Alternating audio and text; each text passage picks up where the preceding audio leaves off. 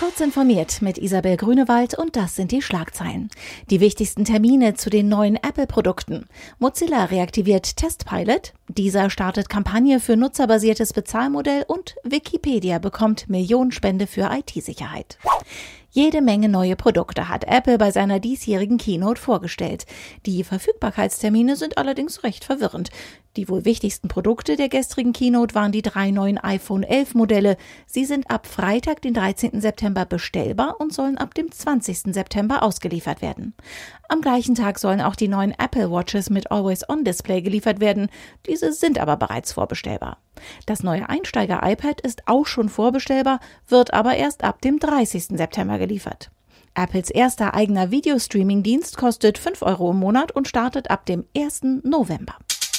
Mozilla reaktiviert sein Firefox Test Pilot Programm. In dessen Rahmen werden verschiedene Experimente und unfertige Funktionen angeboten, die die Firefox-Nutzer ausprobieren können.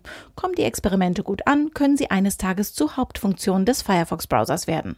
Zum Neustart des Testpiloten hat Mozilla das Projekt Firefox Private Network ausgewählt. Es handelt sich dabei um eine Art VPN-Erweiterung, die den Traffic verschlüsselt.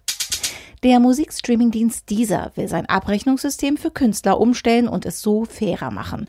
Die bisher bei Musikstreaming übliche anteilige Abrechnung soll durch ein nutzerbasiertes System ersetzt werden, das dieser User-Centric Payment System nennt.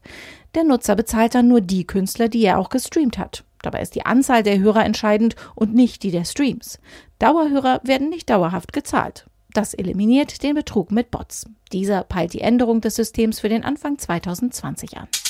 Wenige Tage nachdem Wikipedia massiv durch einen Online-Angriff gestört wurde, erhält die Wikimedia Foundation eine Millionenspende für IT-Security-Maßnahmen.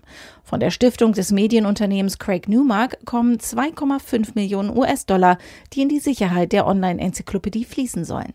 Ziel sei auch, Informationen über die Nutzer besser zu schützen. Diese und weitere aktuelle Nachrichten finden Sie ausführlich auf heise.de.